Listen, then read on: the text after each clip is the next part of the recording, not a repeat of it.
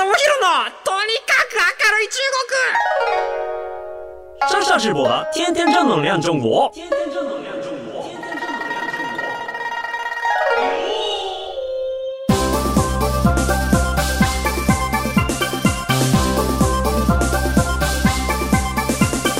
先生们、女士们、大家好，我是上下直播。皆さんこんにちは。中国ビリビリナンバーワン日本人インフルエンサーコンテンツプロデューサーの山下智博です。日本放送ポッドキャストステーション山下智博のとにかく明るい中国。この番組では中国で結構有名な私があなたの知らない中国の面白トピックやそんなにどやれない豆知識を紹介していき日本と中国の架け橋ならぬローション的な役割を果たしていく番組でございます。久しぶりに言うとなんかちょっと新鮮ですね。はい。あのー、今日のねちょっとまあ雑談テーマっていうところは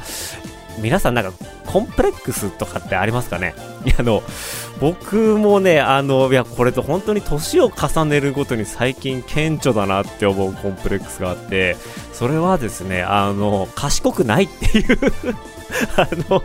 頭があまり良くない。頭が良くないというか、何なんでしょう、あの、知識の幅がすごい狭いなっていう風に、僕もちょっと自分ですごい感じてて、これはなんかこの先人生長く生きていく上で、ほんと手を打たないとちょっとやべえなって思っていることの一つなんですよね。なんかその若さとか、アホさとか、面白さみたいなところで走ってきた20代っていうのが、まあ本当にあって、え、ー、とまあ、中国でね、あの僕が何をやったかっていう話はね、またなんかね、あの過去今お話はしているんですけれども、やっぱこう中国の人を笑わせてなんぼだと。で、いかにアホっぽいことをやるか、いかにこいつアホや、こいつ終わってんなっていうようなことをやるっていうことが、ある意味では僕の中ではその中国のインターネット社会で生きていく、こうすごく一個の大事な、あの、生き方だったんですよ。で、っていうのはやっぱりあのインターネットってねなかなかやっぱあのどちらかっていうとこいつアホやなっていうそういうのを見てニコニコするっていうような場所だと僕も思っているのでだったらなんかそういうこう小難しいことよりもね誰でも笑えて誰でもあの気分がリラックスできるようなものを作ってった方がいいと思っていたのでまああのそんな賢くなるイコール面白くなくなると。ね、あの、思っていたので、なんかそういうもの、知識の泉には全く触れてこなかったんですけれども、いよいよ、アラフォーとかになってくるとね、同年代の方とか、一緒にお仕事する方たちの知識の泉に、最近もう溺れるんですよ。なんでこの人同じぐらいの年なのにこんなもの知ってんだろうとか、そういうようなことがありまして、いやーもうこれはちょっとやましてやべえぞと思って、もう最近ね、あの、読書をしようと。ね、あの38年間ですよ。まあ、たまにね、読書をしてはきたんですけれども、そんなに一生懸命やってなくて、まあね、いろんな読書方法っていうのを今ちょっと、えー、勉強しているところなんですよね。まあ、あの、読書をする前に、ね、どういう読書をしたらいいのかどういう読書をしたら自分のためになるのかっていうところから入っていこうということで最近あの読書本みたいなものをね読んでいてちょっと皆さんにねあの僕の最近のこう成果をね皆さんにシェアしたいなと思っているんですけれども今あの読書革命っていう本を読んでるんですよ。でこの読書革命の、まあ、著者の方がですねあの YouTube 図書館っていうチャンネルをやっている方なんですよね、まあ、いわゆるこう YouTube 上で、まあ、本の予約チャンネルをやっている方ですと。で本の予約チャンネルってすごい便利じゃないですか。なんか10分流し聞きしてるだけでなんか私これ本読んだ気になるみたいななんかそういうお手軽ツールではあるんですけれども、なんかその人がね、30分で1冊読みますみたいな。いやいやいやいや、バカかと。30分で本読めるかと。ね？いや、もうどういう読み方してるの？速読かなと思ったら、いや違うんです。同じ本4回読むんです。アホかと。4回読んだらもう4倍時間かかるやんけと。ね？で、4回どうやって読むのよと。読み進めていくと、1個目は予測読みっていう読み方をすると。予測読みってもパッケージ見るだけらしいです。あのタイトルと帯と、えっ、ー、と、まあ、宣伝文句。で、この本が何を言おうとしているのかっていうところをまず見る。で、それが1回目の読みらしいです。もう、この時点で、あの、本開いてないっていう。開いてないのに1回カウントするんやっていう。それが1回目。で、2回目は、断捨離読みっていう読み方をするらしいんですよ。これ何かっていうとですね、あの、もう本をね、まともに読まないんですけれども、自分が気になる言葉とか、ワードとか、そういったものを特に目次のあたりからこう選んでいく。で、えっ、ー、と、その中で、まあ、あの、この著者が何を伝えようとしているのかっていうのを大雑把に把握する読み方。でめちゃめちゃ飛ばして読むらしいです。であの本文深読みとかほぼほぼしないと。で初めにと終わりと目次をどんどんマーキングしていってでそこでちょっとこう新しい言葉が出てきたりとかすると、まあ、そこのページに行ってちょっと解説を見てでそこでどんどんどんどんマーキングしていくと。いうのを2回目の読み方。で3回目の読み方は、えーと、記者読みって言って、えー、そのマーキングしたところの前後を読んでいく。つまりこうあの前後のなんでこんなこと言ってるかとか今若者たちにされてないのは、えーとまあ、情報の取捨選択能力ですみたいな書いてあってあこれちょっと気になるなとマーカーしましたと。で情報の取捨選択能力ってなんやねん。あなるほど。こういうような能力か。あの煽り体制をつけるとかっていうあなるほどね。こういうことね。でその次読み進めていくとまあそれをこの煽ったことでどんな問題が起こるのか。で、えー、とその結果どういう結果になってしまうのか。どういう病状というかあのデメリットが出てきてしまうのか。でどういうような解決方法があると、まあ、こういう問題から逃れられるかみたいなことって大体こう、えー、と原因と事象と解決策みたいなの書いてますと。で著者が言うにはこれは、まあ、いろんなこう本がたくさんある中で、えー、この人の言ってることが本当なのかなとかそれって自分的にはこうだなとかえこれってこうじゃないんですかみたいな感じで、まあ、どんどんどんどん突っ込んで読んでいくっていうのが記者読みっていうことらしいんですよね。で記者読みをしていくことでよりこう自分の頭で考えるようになると。で一番最後に要約読みっていうやつがあってでこの要約読みって何かっていうとこれをですね本の中身を誰かに伝えるつもりで要約していきましょうと。で彼が言うのはですねあの本当にシンプルで、えー、つは本全体を読み切る必要はありませんと。で小説だったり、えー、そういったこうあの名著みたいなものっていうのは全部読んだ方がいいんですけれども、まあ、ビジネス書だったりとかこういろんなこう知識あの会計本だったりとか恋愛本だったりとか家族のあの話だったりとか、えーと、自己啓発本とかっていうのは全てのページにおいてあなたが必要な情報が入っているわけではありませんよと。であの人それぞれによって必要な場所が違いますと。じゃ情報リテラシーの本を読んだ時になんでこんなことになるかっていうのはもし自分が知ってたら別にそこ読む必要ないじゃないですかと。で読む必要があるのは、まあ、どんな症状になってるかこれもおそらく自分困ってるかいらないと。で解決方法だけ読んだらこの本に対して本の全体のイメージは分かんないかもしれないけれどもあなたが欲しい答えはそこにありますよねと。そういう風に本と付き合うことで短時間でたくさんの本からいろんなことをこう学ぶことができるっていうようなのが、まあ、持論らしいんですよね。なので速読とはまた違うと。でかつあの最終的にようやく読みって人に伝えるっていうところを練習するのがどういうことかっていうと、まあ、その人に伝えるアウトプットするっていうことで記憶の定着率が、えーと格段に上がると。で、なんかエビデンスがあるみたいで、まあ、講義を受ける、要はもうおそらくこのポッドキャストの流し聞きとかもそうなんですけれども、まあ、聞いたら、話してることの5%ぐらいしか頭に残んないって言われていて、で、普通に本を読んだら10%ぐらいしか頭に残んないって言われてて、あのー、僕もよくあるんですけど、本とか映画を見た後に、いや、めっちゃ良かったわ、これ。あそこのシーン最高だったなって思って、2ヶ月後、どれだけ覚えてるかって言われたら、まあ、あれ見たけどどんな話か忘れたみたいな。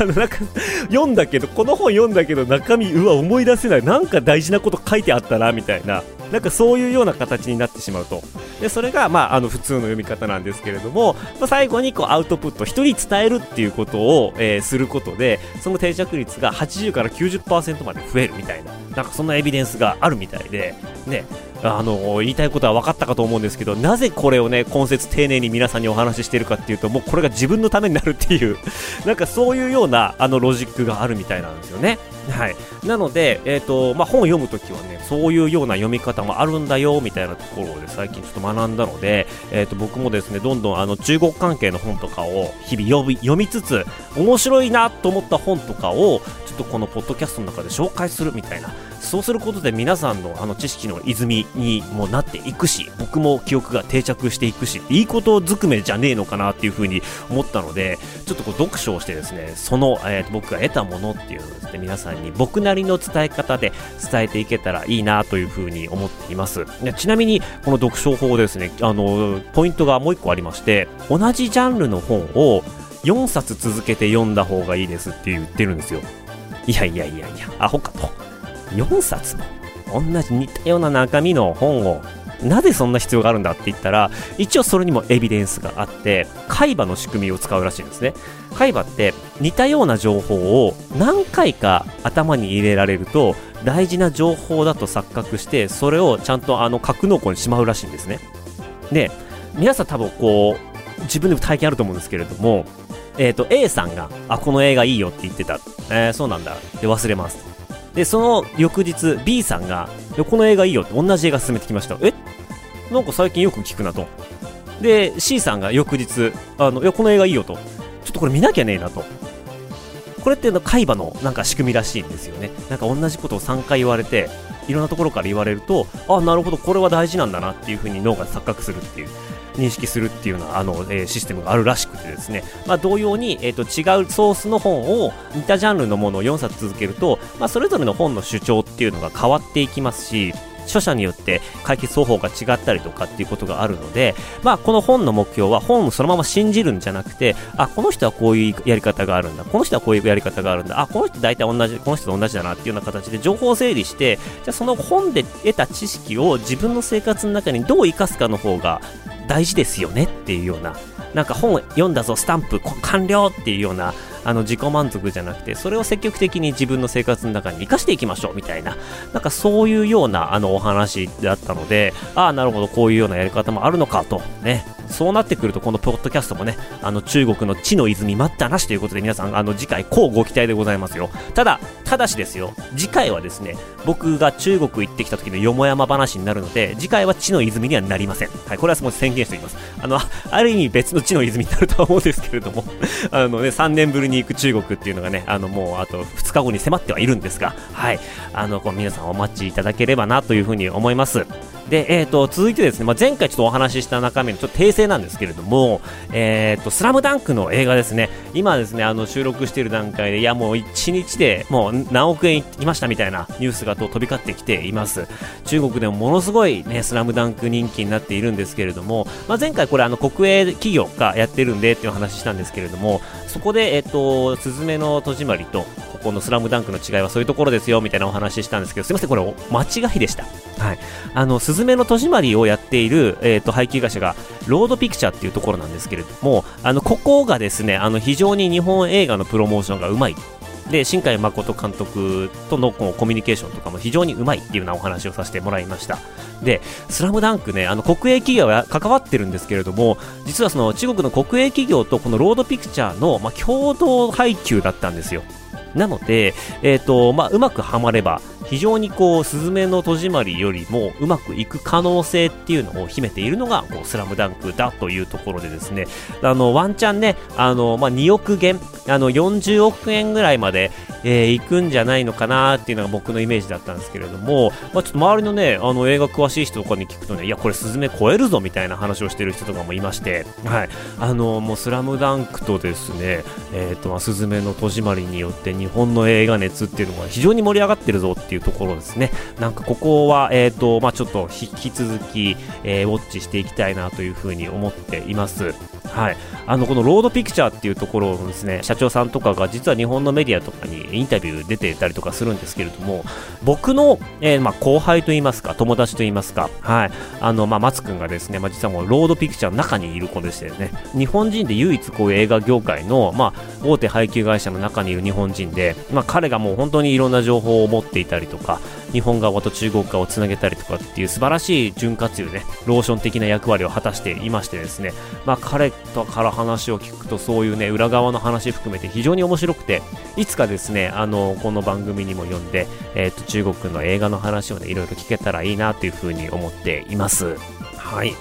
じゃあ本日のテーマになりますけれども、えっ、ー、と本日はですね、あの中国の若者のキャリアダウンっていう話について進めていきたいなというふうに思っています。はい。えっ、ー、と、まあ、最近ですね、あの、まあ、クーリエ・ジャポンでですね、あの、ニューヨークタイムズが、えっ、ー、と、最近の中国の若者についての調査を出しまして、これがちょっと界隈で話題になっています。で、中国の若者が、ね、高級取りの仕事を捨てて、肉体労働に向かうキャリアダウンを選択しているっていうようなニュースが出てきました。はい。これが面白いのがですね、中国の一部の高学歴の若者たちが、えー、まあ、仕事をこう辞めて、すごい給料高い仕事を辞めて、まあ、簡単な肉体労働の仕事に転職しているっていうケースが目立ってきていますと。で、まあ、そこのインサイトは何かというとですね、あの、まあ、今の仕事、高級取りではあるけれども、創造的な自由はほとんどないし、残業が多いと。で、心身の健康状態が悪化していたというと。で、この生活をしてても得るものが何もないと思って、今は、えっ、ー、と、まあ、高級鳥だった彼女がですね、ペットショップでトリマーとして働いていると。で、えっ、ー、と、予測可能な労働時間と競争の少ない職場環境を支持しているというような、えー、記事が上がっています。はい。あの、まあ、一方でですね、最近は、えっ、と、僕の周りでもそうなんですけれども、まあ、IT 企業ですね、まあ、ビリビリ動画とかもそうなんですけれども、あとはまあ、動画配信のプラットフォームだったりとかっていうところ、まあ、そこがこう大量のリストラが始始まっています。。えっ、ー、と、高級鳥ではあったんですけれども、本当に人を切って、えっ、ー、と、まあ、どんどんどんどん、えー、出ていくお金を減らしていくっていうような、まあ、緊縮財政みたいなところもあります。で、そこの背景には、まあ、日本と同様もチャット GPT とかすげえじゃねえですか。ああ、そういうような AI の進化によって、まあ、特定の仕事がいらなくなるよねと。で、特定の職業のライバルが AI になっていくよね、みたいなところ。そんなお話もありまして、まあ、ここで、どれだけ働いても勝てない人だだったりとか、どれだけ働いても勝てない AI っていうものが、えっ、ー、と、ライバルにいるってなった時に、まあ、あの、今ね、996みたいな言い方するんですけれども、9時から9時まで週6日っていうね、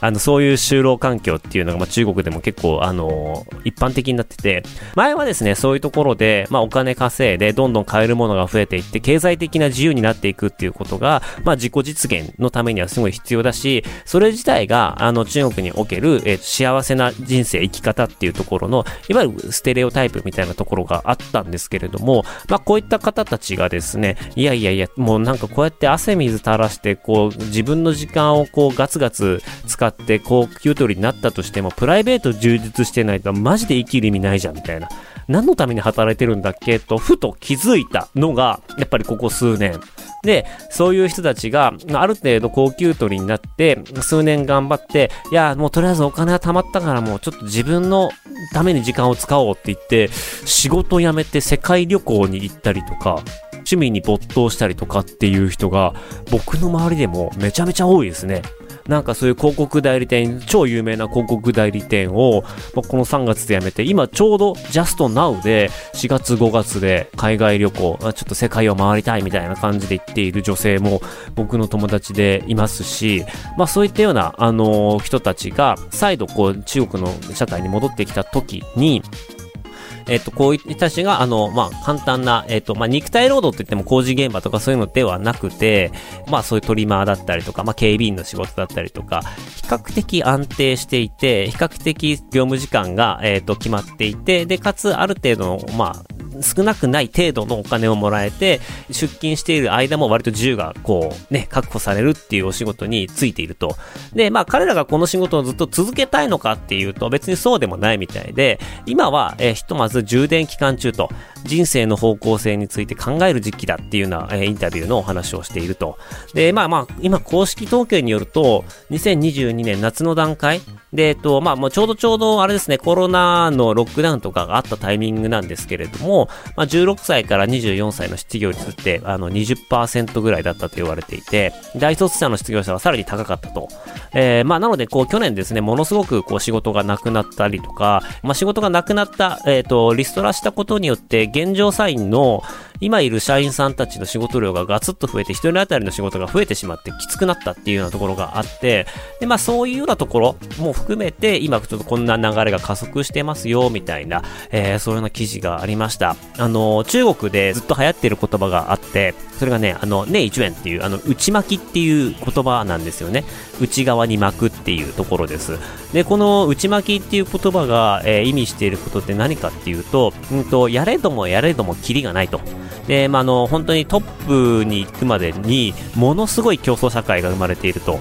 で、そこで、こう、勝つことっていう事態がめちゃめちゃ難しくなっていて、時間だったりとか、お金がどんどん浪費していってしまって、まあ、そこトップになって何得られるんだっけみたいな。あの、受験戦争だったりもそうですし、今だとインターネットの動画、もうプレイヤーが多すぎて、あのもう全然劣等者になっているんだけれども、まあ、そこにどんどん突っ込んでいってでむしろ突っ込んでいく人もいればずっとそこにいる人たちもいてどんどん周りがこう青かった海がどんどん赤くなっていくみたいななんかそういうようなところで戦っていって、まあ、そこに疲れていくっていう、まあ、その内巻き現象っていうのがありますと。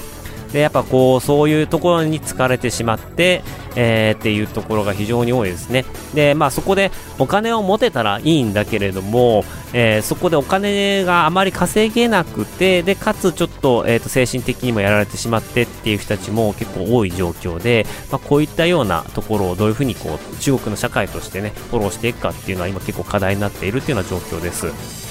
でやっぱあのー常識のある人だっていうかね、あの、まあ、本当に一般的な価値観を持っているような人たちっていうのが、まあ、中国でお金儲けすることっていうのが、やっぱ本当にあの、まあ、正義というか、まあ、お金が最終的に自分を見守ってくれるっていうところもあるので、お金儲けに関しては結構みんなあの、協力的で、まあ、そのインフルエンサーとかがお金を稼ぐとか、広告を打つっていうこととか、そういうものに対して中国の人たちってあまりこう、あの、ネガティブな、えー、イメージ持ってなくて、まあ、あの、仕事だから仕方ないよねと。むしろなんか、あ、広告ついてようやくマネタイズができてきたんだね、ありがとう、おめでとうみたいな感じのことも言ってくれるようなところもあったりはするんですよね。で、なのでそういったものに対してあんまりこうネガティブなイメージはないんですけれども、まあ実際にこう高級取りになっていく人たちっていうのが、今やもう中国も、えー、と必要なものっていうかインフラ社会的に必要なものっていうのが十分行き渡っていてで、まあ、ビジネスどんなものが生まれているかっていうとやっぱこう本来的にはいらないものを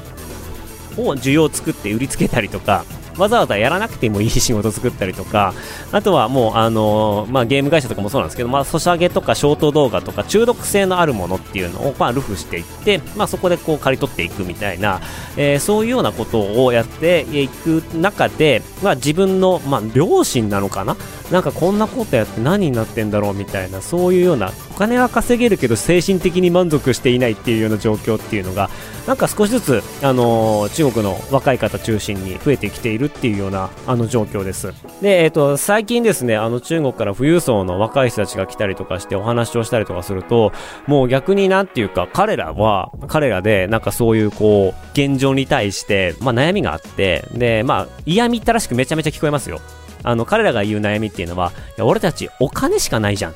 ていう、もう敗訴な自虐ですよ。あの、なんかお金は儲けたけれども、えっ、ー、と、何も残ってないみたいな。このお金どう使ったらいいんだっけみたいな。なんかそういうような、え人たちが中国では今はちょっと増えているっていうような現状らしいです。なので、逆に言うと、こう、生き生きと仕事する日本人っていらっしゃるじゃないですか。なんか自分の好きなことを仕事にできたりとか、えっ、ー、と、自分が興味あることを突き詰めてやると。お金は二の次だと。とにかく俺はこれやりたいんだと。そういうような形で、まあ、情熱ドリブンでやっているような日本の人たちを見ると、まあ、その人たちは非常に、あの、中国の方からすると眩しく見える。日本でもね、そういうようなことをなりわいにして、キラキラ生きていけてる人っていうのは、まあ少ないは少ないんですけれども、まあそういった人たちに憧れているっていうところがあります。で、まあ今日のお話ですね、ところからこう何が言えるかっていうとですね、やっぱり中国の方たちで、えっと、お金儲けして、まあある意味人生上がった人たちっていうのがたくさんいますと。で、まあ、その人たちっていうのが今日本に来て何をしてるかっていうと、やっぱりそのカルチャーだったり、生きがいだったりとか、あの、夢中になれるものっていうのを、まあ、真剣に探しているっていうのが、ここ数年っていうかの、えー、もう部分ですね。で、こういうのはなんか肌感としてあったんですけれども、なんかこういうニュースだったり調査が出てきたタイミングで、やっぱりそうなんだっていう裏打ちが僕もできたところで、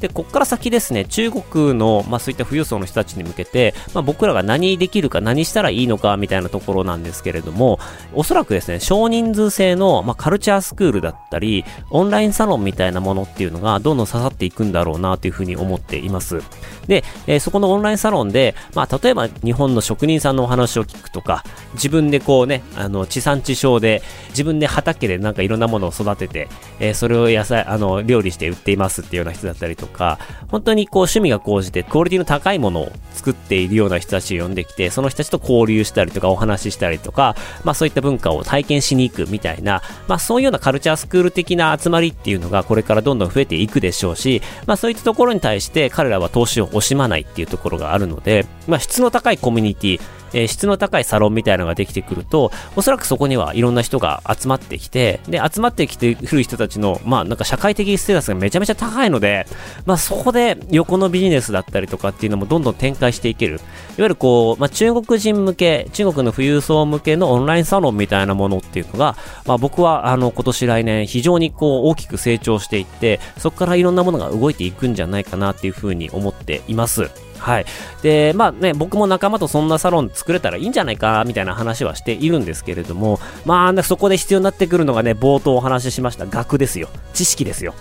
あの、そういったね、何かを突き詰めた人たちだったり、社会的にね、成功した人たち、いやーもうおしなべて皆さんね、映画も見ているし、本も読んでいると。で、その人たちと、まあ、舐められないようにというか、その人たちと対等にお話できるために、やっぱりいろんな知識を幅広く持っておかなければいけないっていうのがね、やっぱそこ帰ってくるんすよ。本当に。でもこれって時間がかかることだと思うので、まあ今からやって間に合うかって言ったら間に合わない気がするので、まあもしですね、あの、これ聞いていらっしゃる方で、まあ中国の方向けに、いや、いろんな人脈持っていて、まあこういうような人たち紹介できるよと、こういうような講座作ったら面白いんじゃないかみたいなアイデア持ってる方いましたらですね、あの、ぜひご一報いただければなと思います。あの、そういった、えー、富裕層の方たちのアクセスっていうところはね、あの、私の方でできるんですけれども、まあ一緒に中身考えてきたりとか、えー、そういった一流の人たち呼んでお話ししてもらうみたいなところがうまく噛み合えばね、多分ここっていろんなものが生まれていくような、えー、世界になっていきますし、えー、そういうこだわり持って作っている人たちが、まあ、商品を売ろうと思った時に、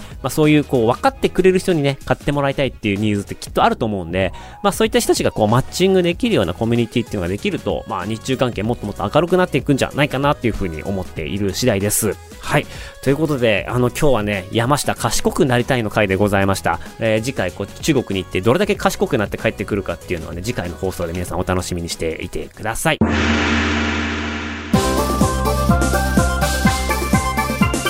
いうことで、この番組ではあなたからのメッセージもお待ちしてます。番組への感想、中国に関する取り上げてほしいテーマなど、メールアドレスは明るい at allnightnippon.com までお願いします。違うな、これもうね、あれだよ。山下、これ、これ読めっていう本をね、あの、ぜひ、えー、お願いします。これ読めっていう本とその理由ですね。えー、それをちょっとね、あの、送っていただければと思います。もうね、こっから先僕、どあの趣味なんですかって言われたら読書ですね。即答できるぐらいのね、読書好きに本の虫、活字中毒になっていきたいなと思いますので、皆さんおすすめの本をね、えー、お願いします。あの、500ページあるやつとかは却下です。はい。ということで、皆さん、あの、引き続きよろしくお願いします。また会いましょう。シャツジエンバイバイ。